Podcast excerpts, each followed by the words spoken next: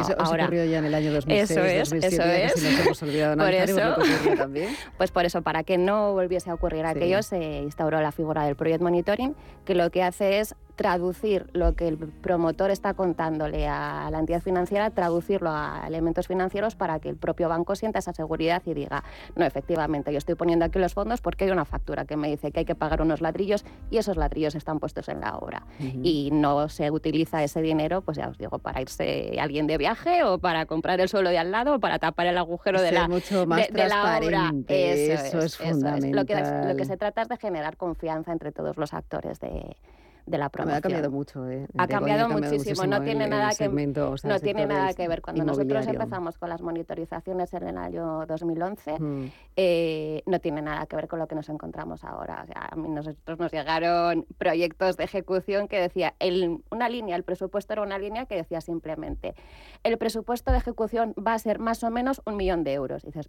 pero más o menos, y las partidas y los capítulos, y usted me describe de alguna manera cómo va a ser esto. Bueno, pues aquello que es una anécdota, Sí, efectivamente. no, pero afortunadamente Eh, han no ha hecho- vuelto, no nos hemos sí. vuelto a conta- encontrar ningún caso de estos y las cosas vienen ahora muchísimo más ordenadas, muchísimo más prefijadas. Todo el mundo quiere colaborar y de lo que se trata es ante todo de que la promoción salga adelante con los mínimos riesgos posibles. Ujú. y, Eh, y- y las sí. incertidumbres, tenerlas claras, mm, bueno, todo lo claras que se pueden tener en el mundo inmobiliario, tenerlas claras desde el principio. Es que estamos celebrando, fíjate, los 10 años desde que se produjo ese rescate bancario que tuvo mucho que ver con el inmobiliario y el que vamos a analizar lo que ha ocurrido desde los años del año 2006 también, en lo que fueron lo que es el número de visados de viviendas, eh, que tiene mucho, y Ujú. muy- es muy significativo lo que ocurría en aquellos años a lo que está ocurriendo ahora. Pero enseguida lo vamos a analizar porque Ujú. tengo más invitados que debería saludar y presentar. Ismael Pérez, responsable de negocios de Grupos Ceneas. Bienvenido, buenos días Ismael, ¿cómo estás? ¿Qué tal? Buenos días. ¿Qué tal? ¿Bien? ¿Todo bien? Muy bien, encantado aquí de estar de nuevo. Lo mismo, de, de- de tenerte aquí, hablar contigo. y con- bueno, vosotros hacéis, decía, eh, hemos eh, tenido la ocasión de hablar contigo en, otra, en, otro, en otro de los eh, foros. Eh, eh, vosotros lleváis, eh, sois una empresa precisamente de intermediación financiera, lleváis casi 21 años trabajando. Exacto. Claro, vosotros habéis visto también muchas cosas de lo que han ocurrido en el sector inmobiliario, porque fundamentalmente participáis precisamente con financiación dentro del sector. Eh, ¿Ahora en qué momento nos encontramos, Ismael? Bueno, pues yo creo que est- estamos en un momento bueno, sobre todo a nivel inmobiliario, eh, como consecuencia de la crisis del, la crisis del 2008. La- como consecuencia de la crisis del, del 2008, creo que todos los agentes que hemos participado en esto, inclusive las economías domésticas, hemos aprendido de ello. Hablan ahora mismo que, que podemos estar en una inflación del 7,5, la OCDE ahora hablaba Sí. del 8,1, subida de tipos de interés, pero también es verdad, pero, perdón, Nada, nada, estaba preocupados eso por la inflación, bueno, cómo podía afectar el precio de la vivienda. Exacto, pero también es verdad que, que- que lo- los test de estrés que se está haciendo, que está haciendo la banca eh, eh, española está en unos niveles fantásticos. Entonces, pues hombre, que, que pueden pasar cosas difíciles, pues puede ser, pero es verdad que el momento es muy bueno, donde hay muchísima inyección de liquidez, Ujú. donde los, los compradores eh, entienden que, que- que tienen que tener eh, dinero ahorrado. Y eso, sinceramente, ayuda muchísimo a, a que estemos eh, eh, donde estemos, eh, donde estamos, perdón. Entonces, ¿qué es lo que ocurre? Que, que nosotros consideramos que el momento es muy bueno, que hay que aprovecharlo, no sabemos lo que va a durar. ¿no?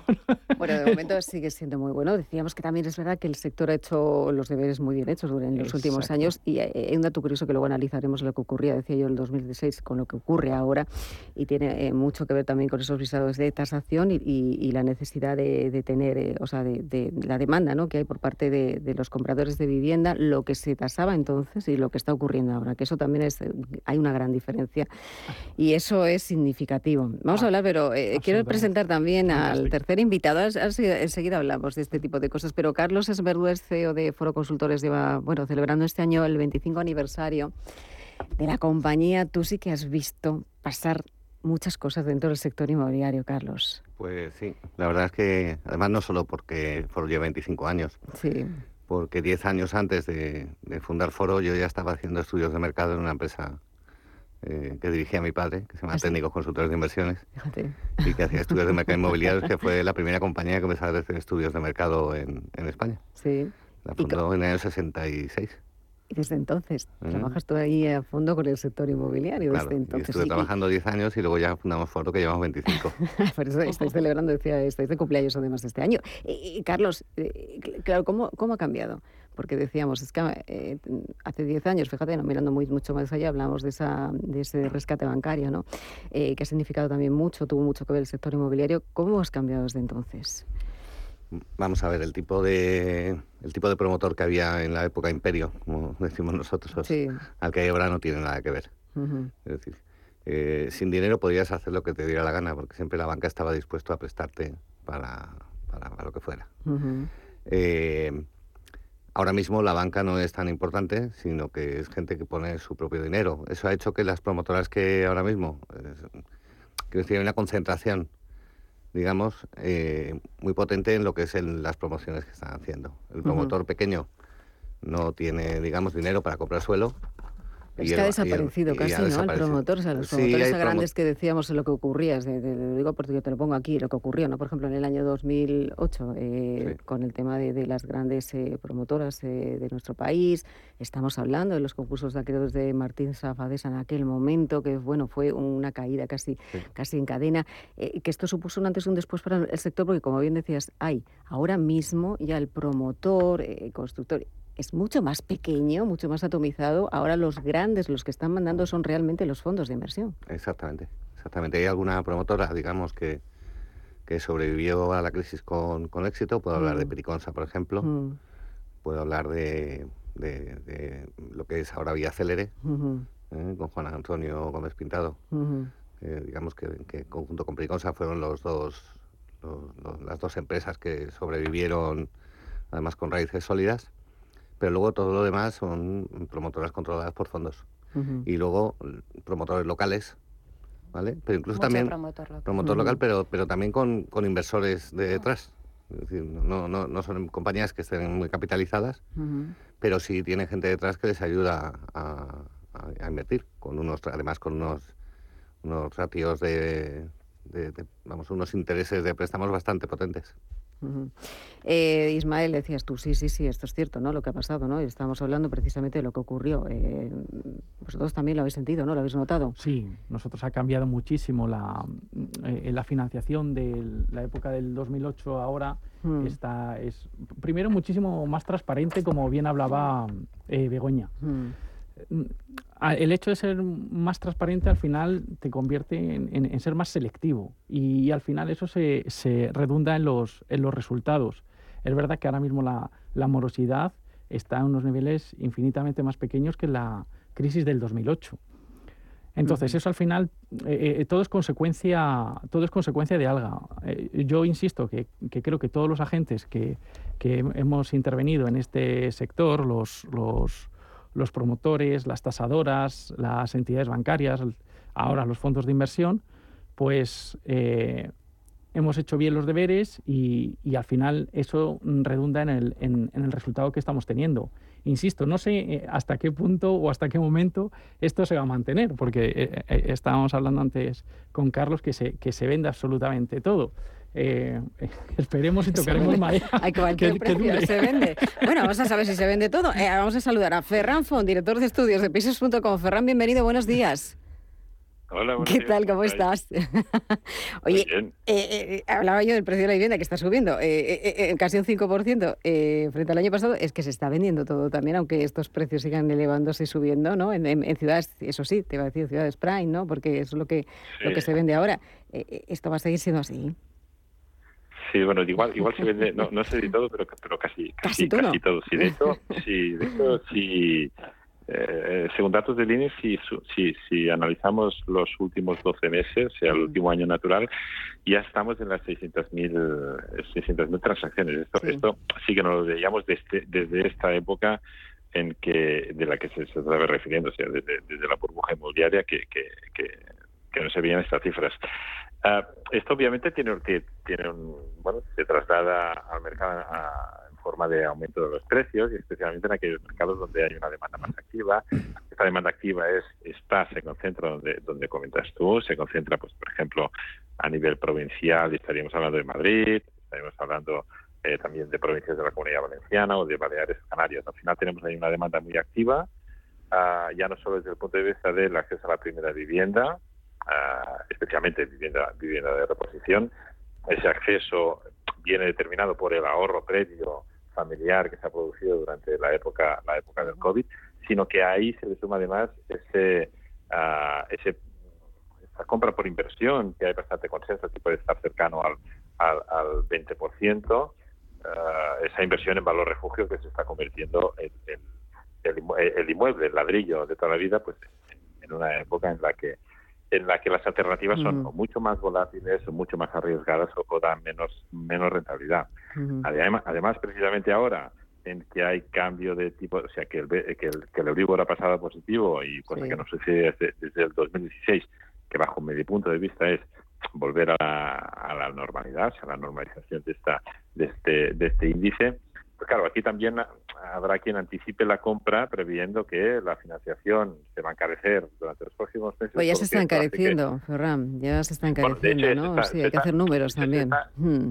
Sí, de hecho, para, bajo mi punto de vista, no solo se está encareciendo, sino que está cambiando el paradigma. Hmm. Desde eh, hasta la fecha, las entidades bancarias también, su interés estaba en ofrecer unas buenas condiciones en hipotecas eh, a tipo fijo hmm. y ya vemos cómo la distribución de fijo y variable, que sigue siendo 7 de cada 10 eh, hipotecas concedidas son, son a tipo fijo, pero ya vemos cómo ese porcentaje que crecía y crecía y crecía desde hace, pues bueno, desde hace, digamos, desde hace más de un año, eh, se ha estancado un poco según las últimas cifras que son, que son eh, del mes de marzo. Entonces, probablemente ahí tengamos un cambio de paradigma, pero volviendo a, lo que te estaba refiriendo, pues sí, pues efectivamente todo, entonces ese momento tan expansivo del sector, pues redunda en, en aumento de precios especialmente, como decíamos tú, en capitales, pero también en aquellos mercados donde tenga una uh, pues bueno, tenga un impacto importante también la vuelta de la vuelta de la actividad turística, la vuelta del comprador internacional que también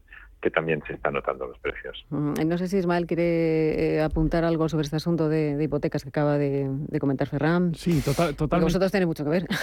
Totalmente de acuerdo con los comentarios que estaba diciendo Fernando. Eh, Ferran. Y Ferran, perdón, perdóname. Eh, eh, las previsiones que ha dado Fondo Monetario Internacional y, Banco de España eh, han, reducido el, nivel de crecimiento que tenían para, España. Es decir, al final, el hecho de ir pasando, como bien dice Ferran, de tipo fijo a tipo variable, pues es un cambio de tendencia que se está notando y al final se, va a notar en esas compras. Es, es, una cuestión de tiempo y de, y de sentido común. Muchísimos mm. inversores están eh, invirtiendo en vivienda para reformarlas y venderlas y al final eso también es consecuencia, o sea, ese es el resultado de que estemos en 600 y pico mil unidades vendidas que, que, como bien decía Ferran, desde el 2008 no las teníamos. Eso es lo, lo, que está ocurriendo, está en manos de, los fondos de inversión precisamente, Begoña, es ¿no? el promotor prácticamente ha desaparecido y ahora es el fondo de inversión. Quedan promotores pequeños, que familiares, que siguen haciendo pequeñitas promociones, unifamiliares, cosas muy pequeñas, y luego ya son los grandes fondos de inversión los que están detrás de las grandes promotoras que están haciendo pues esas las grandes promociones en la ciudad Prime como, como comentabas. Eh, eh, Carlos, eh, ¿cuántas promociones tenéis vosotros ahora mismo en venta? Mismo en venta, como 50 aproximadamente. ¿Y el mercado está funcionando bien en este momento? Pues mira, ha habido un par de meses desde que, comenzó la guerra de incertidumbre, mm, donde se han retrasado, digamos, las decisiones de compra pero desde hace dos o tres semanas eh, hemos notado que ha aumentado las peticiones de información sobre y han aumentado las ventas. Em, hay una incertidumbre ahora mismo por la marcha de la economía, por la subida de tipos de interés, por la guerra em, y luego por los costes de construcción, que son los que ahora mismo eh, están haciendo que están haciendo que algunas promotoras estén esperando a sacar promociones para ver en qué situación real están los precios. Parece que hablan de una estabilización ahora. Pero claro, que hemos pasado de 800, 900 euros a 1.200 euros en muy poco tiempo. Y eso eh, va a provocar una subida de precios adicional a la que produce la, digamos, la, demanda, porque además se va a hacer menos promoción de la que se está haciendo. Entonces, va a haber menos oferta y más cara.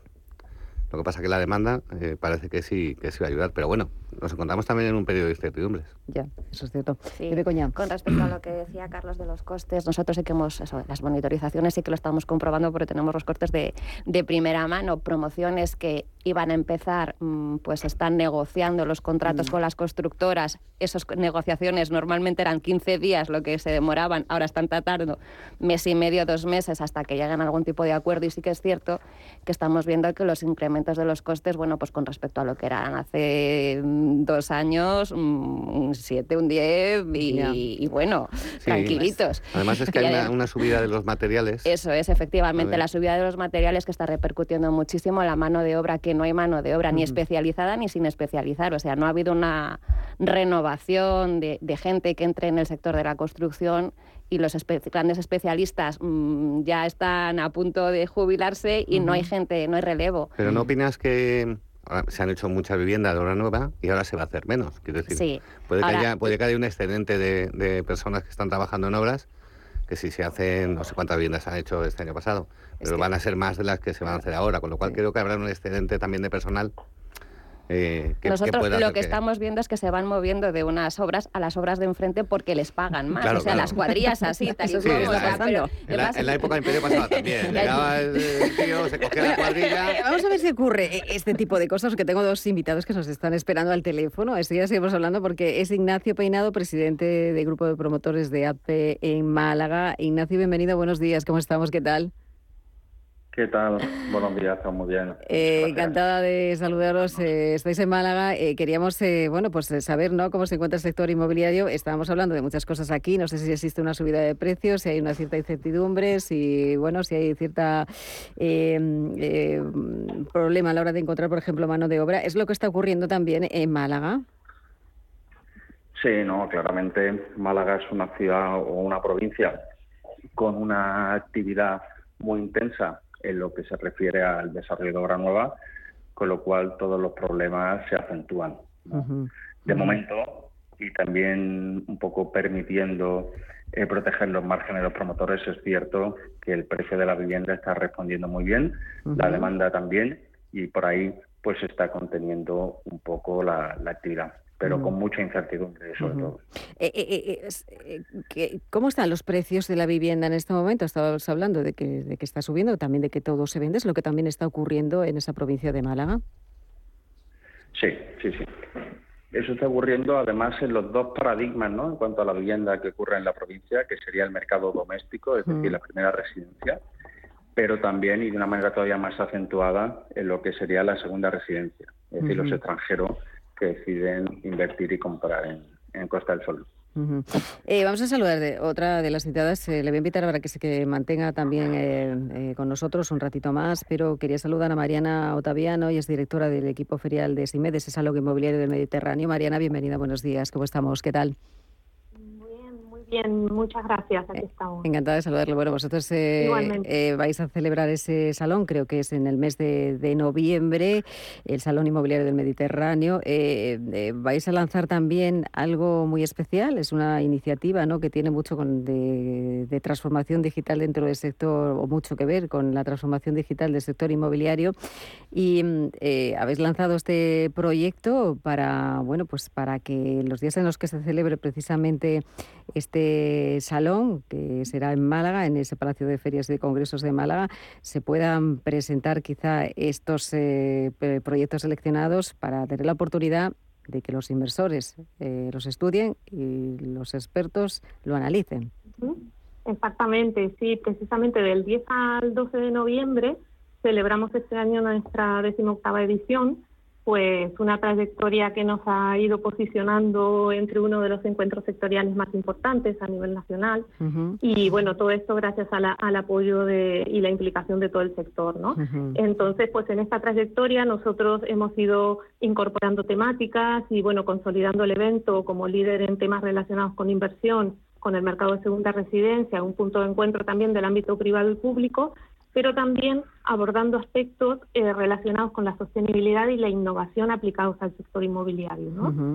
Para nosotros estos dos temas son prioritarios en el salón y en el Palacio de Ferias y Congresos de Málaga en los diferentes eventos que organizamos.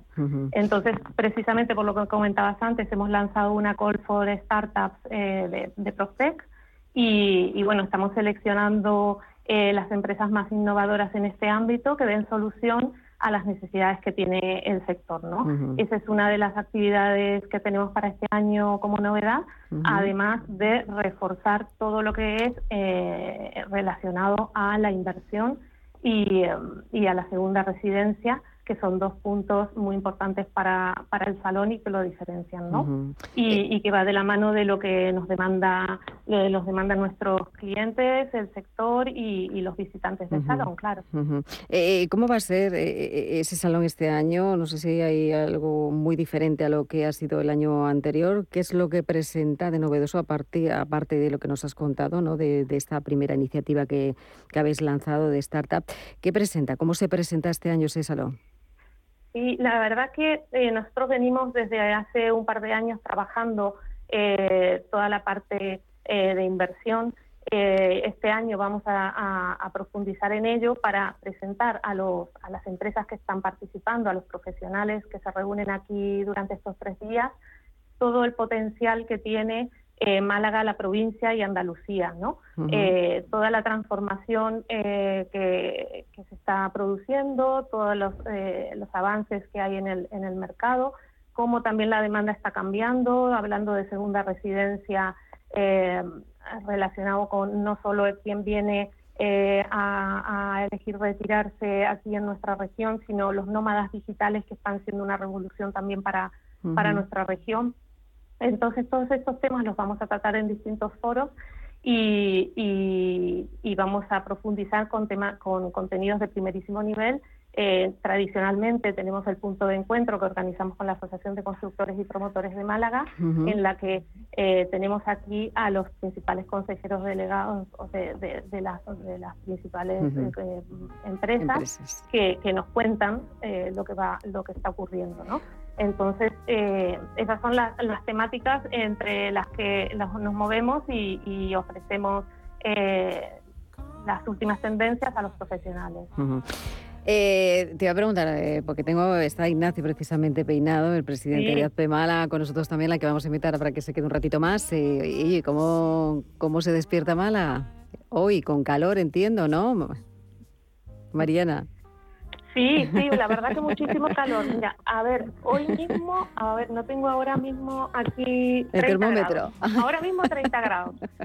Bueno, pues La verdad es que sí, fantástico. bueno, pero Málaga está haciendo, bueno, es una ciudad fantástica. Además está trabajando, decía yo, mucho bien, ¿no? Por la innovación y para que la tecnología sea una realidad, ¿no? Estaban apostando muchísimo.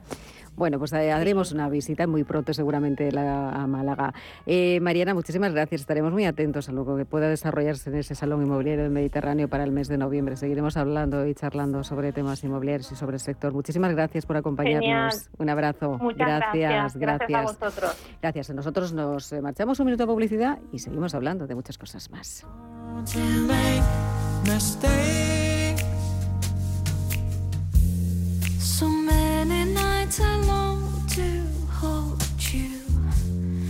Con IDE Inmobiliario cada jueves de 11 a 12 de la mañana en Capital Intereconomía.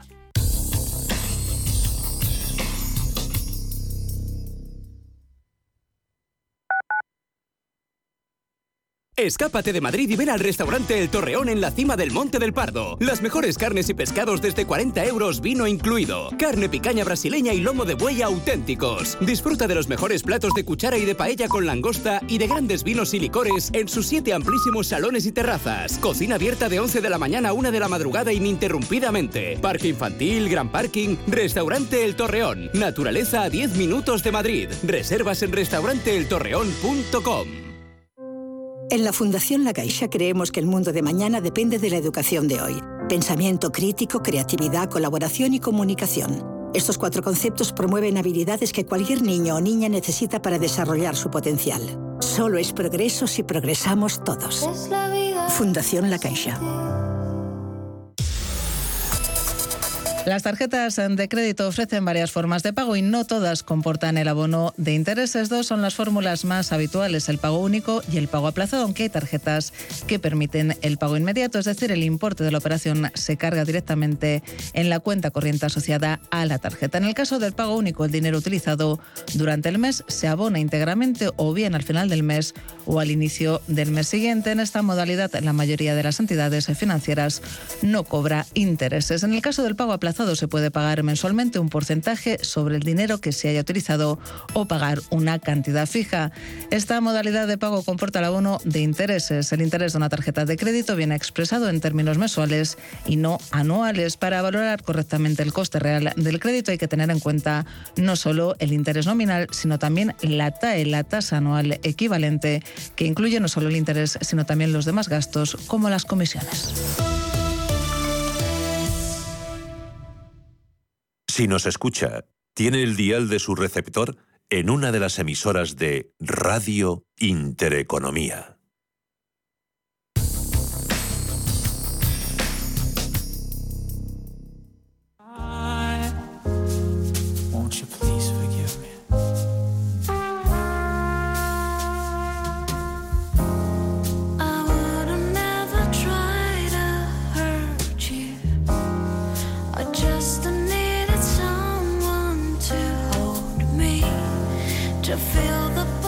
Capital Intereconomía con IDE Inmobiliario. Seguimos aquí, vamos a seguir a, bueno, pues hablar de muchos asuntos más con Carlos Esmerdú, con Ismael eh, Pérez eh, y también con Begoña Cabeza y con Ferran que le tenemos en Barcelona, y también eh, a Ignacio Peinado, que está en Málaga. Enseguida seguimos analizando el sector, pero antes nos vamos a acercar hasta algo que está ocurriendo aquí en Madrid, muy cerca de nosotros. Vamos a hablar de un encuentro que está teniendo lugar ahora mismo, entre, está organizado por Uponor y también por Asprima, la Asociación de Promotores Inmobiliarios de Madrid. Se habla de sostenibilidad y se llama IMO Sostenible. Nos ha hecho un hueco, bueno, pues en esta, en esta conferencia, eh, Judith, eh, en este caso Judith Masí, responsable de sostenibilidad de Uponor. Judith, bienvenida, buenos días, ¿cómo estamos? ¿Qué tal?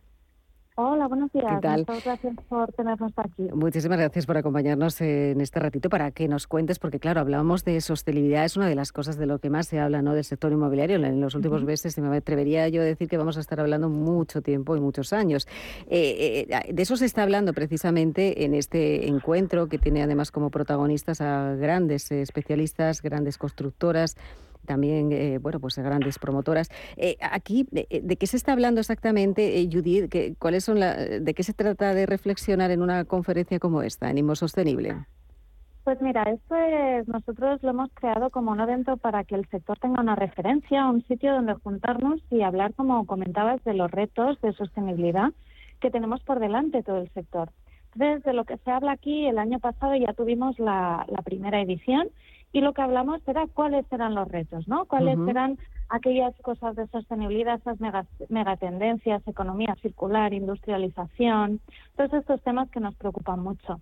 Pero este año lo que estamos hablando es de cómo esto realmente se está aterrizando en las empresas. Por ejemplo, hemos tenido a Esther Duarte, directora de recursos corporativos de AEDAS, explicando cómo una compañía, cómo una promotora puede generar esa estrategia de sostenibilidad con KPIs medibles y con objetivos a corto, a medio y a largo plazo concretos en relación, pues, tanto a los criterios de eh, sociales, económicos y también a la ejecución de obras.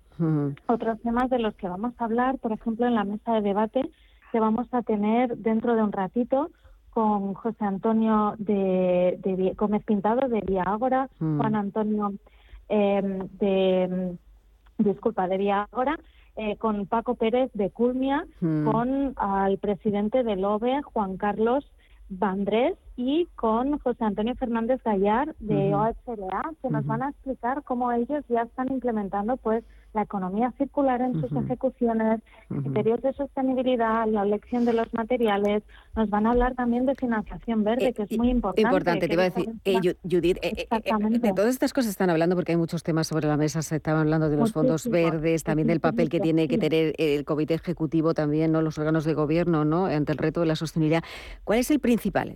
teniéndote a ti como especialista precisamente en sostenibilidad de, de Uponor, ¿cuál es el principal reto que tiene el sector inmobiliario eh, de cara a la, sostenibilidad? Pues el principal reto es, en muchos casos, empezar.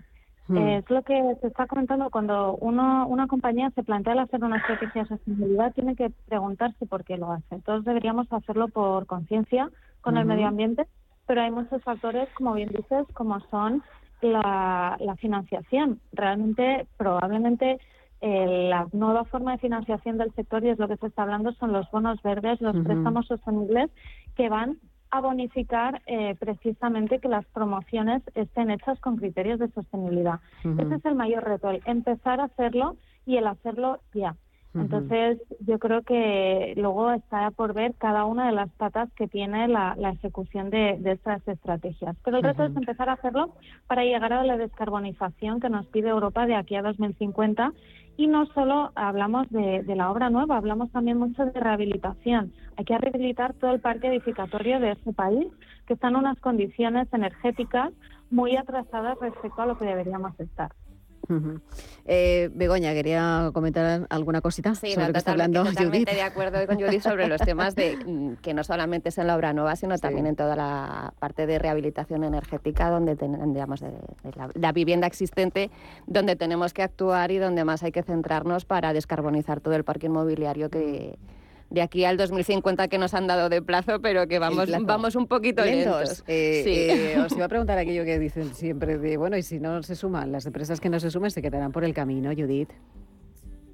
Disculpa que se ha cortado un momento. No, eh, preguntaba si, vamos a hacer la pregunta típica de si aquellas empresas que no se sumen a la sostenibilidad se quedarán por el camino. Totalmente, así es. Eh, esto es lo que comentábamos hoy, eh, ha salido este tema. Lo que os decía, lo tenemos que hacer por conciencia, pero si no se hace por conciencia habrá que hacerlo porque la financiación será verde o, no será.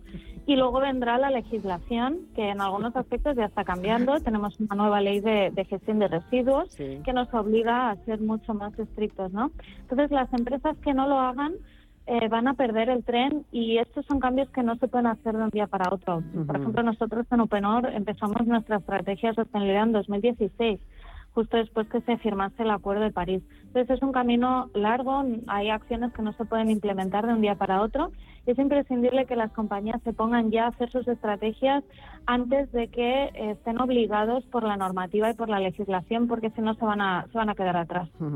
Bueno, pues muchísimas gracias de verdad por atendernos, eh, porque os queda todavía varias mesas, ¿no? Hasta, hasta la una de la tarde. Estáis ahora justamente en pleno congreso, ahora mismo. Exactamente, sí. Ahora tenemos una charla sobre los ratings de sostenibilidad y luego venimos con la mesa de debate pues las cuatro compañías fantásticas que, que nos van a, explicar cómo lo están haciendo. Bueno, pues eh, estaremos muy atentos también a lo que de sí también esta jornada, esta conferencia. Muchísimas gracias eh, por hacernos este hueco, que yo sé que es difícil en, una, en un congreso como este, pero te agradecemos que hayas podido estar con nosotros en este espacio. Judith, muchísimas gracias. Un abrazo. Muchas gracias a vosotros. Gracias, Un placer. Un abrazo. Bueno, pues seguimos aquí en la mesa hablando. Eh, Ismael, eh, no sé por dónde, por dónde empezar contigo de decir, hablamos de financiación verde, y claro, hablamos de financiación verde, pero es que también la financiación normal y habitual también es lo importante, ¿no? Tener, eh, bueno, financiación para comprarse una casa y eso es fundamental. Sí. Bueno, y hablando un poquito, Elena, que, que, no quería dejarme este dato, cuando estaba hablando Carlos, que estamos ahora mismo en unos 150, unas 150.000 unidades construidas. Hemos llegado en, la curva más baja a cerca de 38.000 unidades. Fíjate en la situación en la que estamos. Eh, nosotros, consecuencia de eso, eh, hemos, hemos, metido para nuestros inversores eh, las inversiones en compra, reforma, en compra, reforma y venta. Y desde luego que, como, como, bien apuntaban, el tema de la sostenibilidad hay que tenerla muy presente porque, la tenemos en el futuro. Eh, eh, ellos, los inversores ya son conscientes de, la sostenibilidad o todavía les cuesta. No, sí, sí, sí, sí, son conscientes. Al final, a, nivel de inversión, es, es, muy volátil todas las circunstancias. Es decir, estamos hablando de, mira lo que pasa con las criptomonedas, que han bajado casi un 50%, las startups mm, están un poco de aquella manera la vivienda sigue siendo un valor refugio y siempre creo que siempre creo que, lo será. Mm. entonces, al final, los, los inversores eh, siguen creyendo en, en la vivienda como, como modelo de negocio y como modelo de, de rentabilizar su dinero.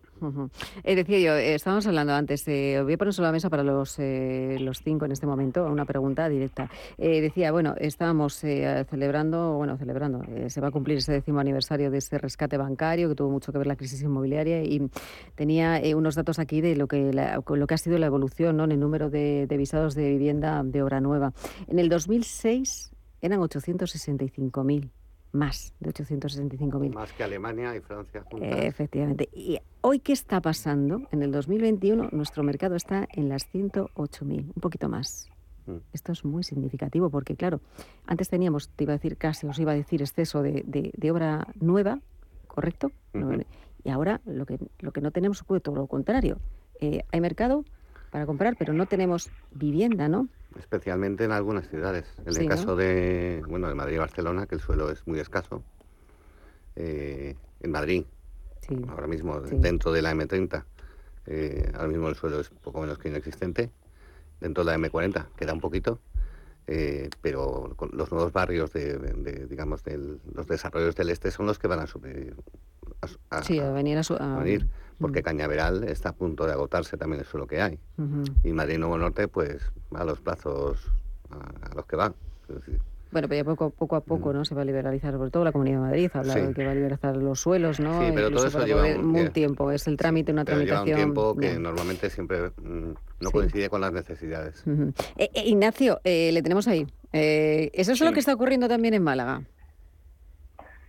Sí, yo creo que, que, y para prueba no las últimas operaciones de compraventa que se han podido hacer como la subasta de Reya Urbis uno de los pocos suelos finalistas que quedaba en la ciudad pone de manifiesto que en realidad lo que está ocurriendo es que no existe suelo en el que poner en carga viviendas ¿no? que está agotado todo el parque de suelo finalista. Y como desarrollar suelo y poner suelo nuevo en carga pues es una tarea que diría casi una locura una travesía pues la verdad es que la tensión es muy importante. Eh, eh, eh, en Málaga en este momento, em, ¿cómo se encuentra em, la obra de, vivienda de vivienda nueva? ¿no? ¿Hay una demanda quizá embalsada? ¿Se construye todo lo que se tiene que construir? ¿O podría ser la demanda no se canaliza tanto como, como la oferta?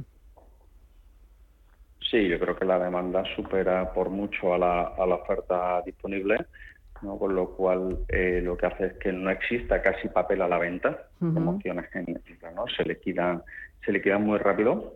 Y lo que sí vamos a ver próximamente pues es una bajada de, nuevas promociones en la calle, no por temas económicos ni por temas de ciclo, sino porque no existe en la ciudad de Málaga eh, nuevos proyectos que poner en marcha. ¿No existen nuevos proyectos? De momento. Sí, tenemos muchos proyectos ah, de momento digamos, paralizados. A, efecto suelo.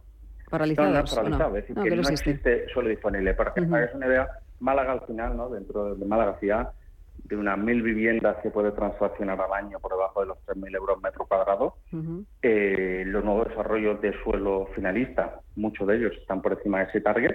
Toda la zona del área universitaria de Teatinos prácticamente se ha consumido o son proyectos que ya están con grúas montadas, salvo, como decía, algunos pocos ejemplos, como este caso que se hacía, y quizás sí que hay alguna zona de expansión, como Distrito Z, en la que van planeadas más de 2.000 viviendas libres y 1.500 de VPO, que serán las próximas grúas de la ciudad. Fuera ya de otros proyectos pues, muy importantes, como podrían ser las torres, las torres de Repsol, del nuevo paso marítimo de Málaga, en el que también se espera que puedan salir nuevos proyectos que van a ser, digamos, un targeting público distinto al del malagueño y, en otra escala, ¿no? Con lo cual la, la dinámica eh, de absorción doméstica de la ciudad puede tener un cierto un cierto parón en los próximos dos o tres años. Eh, Begoña, ¿querías apuntar algo sobre este asunto también? Sí, que la obra nueva quizá pues se va a quedar un poco estancada y aprovechando todo el tema de la sostenibilidad es cuando nos tenemos que dirigir quizá un poco, plantearnos el tema de rehabilitación, de los grandes inversores que están comprando edificios nuevos a rehabilitar eh, para hacerlos más eficientes energéticamente eh, aprovechando un poquito también los famosos fondos Next Generation que vienen, no vienen, no terminan de aterrizar, y, abrir un poco también ese campo, la vivienda nueva y la vivienda rehabilitada como otra opción para poder tener más, más capacidad. Carlos. Eh, hablando de Málaga, Ignacio, buenos días, soy Carlos Enverdú. Creo que os conocéis, ¿no? ¿Eh? Muy bien, ¿y tú? Eh, es que yo creo que además es que no solo Málaga es la que va a tener escasez, sino que eh, hay gente, malagueños expulsando gente a otros municipios como Rincón de la Victoria, como Torre uh -huh. Benalmádena, y ahí tampoco, digamos, que está habiendo mucho suelo como para que se solucione el problema de Málaga con, con, con las localidades, digamos, que están cerca, ¿no? Ferran. Mm. Sí, bueno, el, el, yo creo que... Sí, el, Barcelona ha sido aparte, pero iba a decir, pero bueno... Bueno, Barcelona, de mm. hecho, ya hace, ya hace bastante tiempo que se construye poquísimo, ya no solo por, por los cambios legislativos, sino por lo que estamos comentando, por la por la por la dificultad de encontrar suelo suelo finalista. Pero esta la, la, la, la poca producción de vivienda y especialmente la tener, disponer de un parque de vivienda tan reducido, mm. eh, que es una es una preocupación compartida ya no solo por los que estamos en el sector, sino por el propio eh, Banco de España, que, que, ya ha notado que ese, esa, eh, esa característica de nuestro parque pues probablemente se traslade se traslade a nivel de precios. Uh -huh. eh, tengamos en cuenta que, que, la representatividad hoy en día de la obra nueva, que en su día, en épocas eh, 2008, 2009, podía representar incluso superar el 50% del total de compraventas, ahora apenas llega al 19%. Las últimas cifras están pues eh, justo en ese 19%, con lo cual uh, la representatividad de la obra nueva eh, es la que es y es consecuencia de la de la poca de la poca producción de vivienda y, y a mí siempre me salta siempre me surge la misma duda si nosotros a día de hoy aún aún no hemos decidido acelerar esa producción de vivienda que sí, sí que es cierto que en épocas de burbujas se sobreprodu, sobreprodujo sí. mm. y, y especialmente eh, respondiendo en muchos casos a demanda más especulativa que no a demanda, a demanda real, uh, sí que es cierto que si ese, ese, esa época se sobreprodujo, ahora se está infra, infraproduciendo desde hace mucho tiempo. Uh, y en el momento que nosotros decidamos volver, o sea, que las administraciones públicas agilicen la uh, generación de, de, de, suelo finalista, pueden agilizar, por ejemplo, también los trámites administrativos, eh, cuando se decida eso, el resultado lo, lo, lo, veríamos a dos, tres años vista, que decir que al final creo que vamos, vamos tarde en tomar soluciones eh, al respecto en este caso. Uh -huh. No sé si Ismael quieres eh, comentar algo también. Sí, totalmente, totalmente de acuerdo. Cuando se agilice la administración será positivo para todos. Eso es el principal, uno de los principales problemas, ¿no? Sinceramente. eh, Begoña. se, están, se, están, haciendo muchas cosas para intentar agilizar la administración, pero ya son en fases muy posteriores. Son ya cuando Ignacio, a la licencia claro, ya, ya, de primera ocupación, Ignacio, pero ya todo el tema del suelo si va lento. A, a Ignacio también. Eh, eh, ocurre lo mismo, ¿no? Eh, eh, el problema de tramitar una licencia en la provincia de Málaga también puede llevar unos meses, incluso años. Bueno, yo creo que, que, que un, unos meses seguro, años afortunadamente no. Yo creo que, que, en el tema de las licencias de obra pues han dado pasos. Mm. Es verdad que ha habido una gran cantidad de, de proyectos y que a veces puede haber algún pérdida de, de, de, meses, ¿no? Pero yo creo que en cualquier caso eh, Málaga y en general la provincia, eh, aunque nosotros de la asociación exigimos cada vez más contundencia y más agilidad, mm. marcha bien comparado con otros territorios. Sí. No así, sin embargo, en el trámite no de licencia, sino de gestión de los suelos. Mm. Ahí sí que es donde se van años eh, y que es del todo impredecible, ¿no? sobre todo por mm. los trámites sectoriales y ambientales que, que hay que realizar. Yo sí que me gustaría destacar unos sí. pasos de gigante que se han dado hace ya casi dos años por parte de la Junta de Andalucía y que todos los municipios de Andalucía han puesto en marcha, sí. que ha sido la licencia de primera ocupación por declaración responsable. Uh-huh. Eso pues ha cortado en algunos casos hasta un año, ¿no? Para sí, poder entregar la, la, vivienda. Yo creo que, que hay que ser valiente, hay que ser responsable y tratar de llevar esta medida de la declaración responsable del silencio positivo a, a, los planos anteriores, ¿no? Es decir, a la etapa del desarrollo del suelo. Uh -huh. Y que también ahí pues se le dé la responsabilidad y la consideración profesional que el sector tiene hoy para ser capaz de poder avanzar en los trámites simplemente con la declaración de los profesionales que, que estamos aquí trabajando por, por esta aventura. Mm, bueno, pues seguiremos hablando. ¿eh? Tenemos eh, pendiente también eh, hacer una conexión con, bueno, pues con, concejales de, o consejeros de vivienda, en este caso de, la Junta de Andalucía, pero será después de celebrar las elecciones, evidentemente, para ver qué planean y qué plantean ¿no? sobre, sobre la vivienda. Bueno, pues se nos acaba el tiempo. es que podíamos estar mucho tiempo más, pero es que esto es, se va rápido, Ismael, se va muy rápido el tiempo, rápido. Carlos, corto, sí. Carlos, corto se ha hecho, ¿verdad? Bueno. Gracias a todos, gracias a Ignacio, a Ferran desde Barcelona, a Ismael, a Carlos y a Begoña. Gracias. Un placer. Gracias, un placer. Gracias. Global, firma líder en tasaciones oficiales, ha patrocinado la tertulia con IDE Inmobiliario. Si te da por montar por fin tu propia empresa, Santander. Y si te da por hacerla más digital, más sostenible o llevarla al extranjero, Santambién. Sea cual sea tu proyecto, Santander te ayuda. Por si te da Santander. Por ti, los primeros. ¿Es usted un perjudicado por la debacle del Banco Popular? Sepa que la vía civil está bloqueada tras la sentencia del Tribunal de Justicia Europeo. En Durán y Durán Abogados tenemos una alternativa a través de la vía penal. Si es usted un afectado y desea seguir luchando por la recuperación de su inversión, llámenos al 983 30 20 o entre en duranyduranAbogados.com. Le ayudaremos. Si mantienes la cabeza en su sitio, cuando a tu alrededor todos la pierden, si crees en ti mismo cuando otros dudan, el mundo del trading es tuyo. Trading 24 horas, un sinfín de oportunidades. Cuando ves la oportunidad, IG. Todas las operaciones conllevan riesgo. 76% de las cuentas de inversores minoristas pierden dinero en la negociación de CFD con este proveedor. Debe considerar si comprende el funcionamiento de los CFD y si puede permitirse asumir un riesgo elevado de perder su dinero.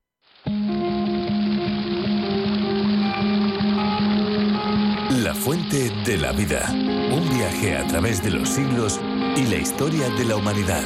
La fuente de la vida. De lunes a viernes, de 12 a 12 y media de la noche, aquí, en Radio Intereconomía. Radio Intereconomía. La radio de las empresas.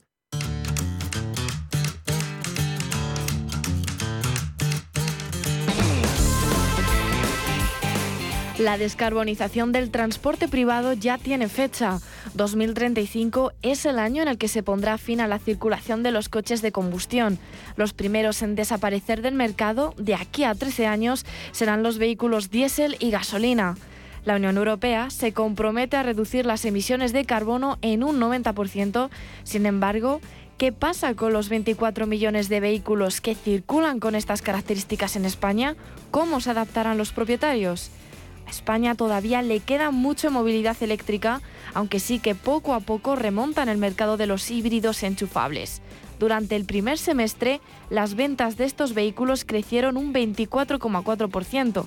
Los eléctricos puros también, y es que sus ventas alcanzaron el 54,9% si lo comparamos con las cifras de Europa del 28,4%. Según anuncia Arturo Pérez de Lucia, director general de AEDIBE, la descarbonización y las aportaciones tecnológicas a la sociedad en cuanto al transporte son el futuro de la movilidad. La verdad es que estamos viviendo una revolución industrial, tecnológica y de servicios en la movilidad y la automoción que están enfocadas al vehículo eléctrico conectado, compartido y autónomo. Y yo creo que va a ser un futuro enfocado hacia esa movilidad donde a lo mejor el vehículo personal va a dejar de tener ese protagonismo y va a haber nuevas fórmulas, la movilidad compartida, el rentacar, el renting, etcétera. Y bueno, pues eh, donde va a seguir teniendo un protagonismo eh, la automoción, las ruedas, eh, pero donde se van a compartir muchas pues, soluciones de movilidad que convivirán tanto con vehículos eléctricos como con vehículos descarbonizados. La situación macroeconómica actual ha provocado la subida de precios en todos los ámbitos y marcas como Tesla han tenido que subir sus precios hasta 6.000 euros. Los costes en fabricación y precio final alejan al consumidor del producto porque no tienen unos precios asequibles, aunque el futuro se presenta optimista y los precios caerían a niveles similares al del motor térmico. Dentro de la electricidad, su unión con el hidrógeno es otra de las alternativas a impulsar. Para Carlos López Carpintero, director de operaciones de Hyundai España, los motores de hidrógeno también son el porvenir. el hidrógeno es el futuro con toda seguridad porque eh, vence la principal pega de los vehículos eléctricos, que es el tiempo necesario para recargarlo. Un coche eléctrico que se recarga en una instalación de recarga de hidrógeno, que es el único problema que tenemos en España. Que Necesitamos una, apuesta decidida a todos los niveles, ¿eh? desde gubernamentalmente hasta bien inversión privada en infraestructura de hidrógeno. Y es una pena que en España hoy por hoy no existe, cuando en otros países del norte de Europa hay ya flotas de coches de hidrógeno circulando, emitiendo, porque tienen tubo de escape, que como decías, únicamente sale vapor de agua, o sea, emisiones eh, cero, y con la ventaja de que la recarga es igual que la de un coche de gasolina. En 3-4 minutos tienes recargado un tanque para una autonomía de 666 kilómetros para que la reducción de emisiones sea cada vez más posible en España y especialmente para alcanzar los niveles de cero emisiones que tienen los países del norte de Europa, para Begoña Cristeto, socia responsable de automoción en KPMG, es esencial la coordinación de cuatro pilares en su desarrollo. A nivel industria, para producir los vehículos que, que quieren que compremos, a nivel de incentivos a la compra, para que el, consumidor nos sentamos confortables comprando un vehículo que realmente podamos utilizar a todos los niveles que lo queramos hacer, no solamente en ciudad, sino también pudiendo viajar largas distancias. Lógicamente, a nivel infraestructuras, porque va a salir de, esta, de este panel, que es uno de nuestros grandes problemas en este momento, el, el ambicioso proyecto al que tenemos que ir y que hay que equilibrarlo, porque para mí eh, estos tres temas, más el cuarto, que es la regulación, la normativa, tienen que ir acompasados para que realmente podamos llegar a estos objetivos que yo creo que todos como ciudadanos queremos llegar, pero que necesitamos ese apoyo esa coordinación si realmente queremos llegar a ello. Una de las problemáticas que más surge resolver es la falta de infraestructura que en el caso de decidirse por comprar un vehículo con estas características son las estaciones de carga escasas fuera de las principales ciudades. Por ello, la ministra de Industria, Comercio y Turismo, Reyes Maroto, hace un llamamiento a la participación para cubrir esta carencia cambios normativos que son esenciales para flexibilizar la instalación de puntos de recarga y bueno, todas estas medidas y estoy convencida que otras, porque constante conversación con el sector quizá es en los puntos de recarga en la infraestructura donde tenemos un mayor déficit, tenemos claramente que dar un salto cualitativo, acelerar la instalación de estos puntos para que no sea un elemento de incertidumbre para el comprador. Nuestro objetivo, y es muy claro en el PERTE del vehículo eléctrico y conectado, es que España lidere la electromovilidad en Europa y sin duda necesitamos la participación de todos. En nuestro país hay 245 puntos de carga habilitados por un millón de habitantes, de los cuales el 83% son de carga lenta. Esto supone que el conductor tenga que estar esperando una media de tres horas hasta completar su carga. Es por esto que Arancha García, directora de industria de la Asociación Española de Fabricantes de Automóviles y Camiones, proponga el concepto de interoperabilidad. Los puntos de recarga que existen a día de hoy, lo que tenemos que hacer es asegurar eh, y tener una información clara, una plataforma de información clara para saber dónde están, dar una información precisa al consumidor eh, de que esos puntos eh, funcionan, de que esos puntos tienen unas características concretas para cargar, es una carga lenta, es una carga rápida eh, y además dar la garantía al consumidor pues, de la famosa interoperabilidad, ¿no? que además puedo llegar y pagar sin, sin problemas, ¿no? o al menos sin haber estudiado un máster o tener 20 aplicaciones en el, en el móvil. ¿no? Es evidente, el planeta necesita de ciudadanos, de clientes comprometidos, pero tal y como hemos escuchado en las voces de algunos de los principales actores del sector, ministerios, asociaciones, fabricantes y consultoras, es imprescindible para el éxito de este proceso una acción coordinada, que todos los protagonistas trabajen codo con codo y sobre todo que cunda la conciencia de que el futuro de la movilidad será sostenible o de lo contrario no habrá futuro.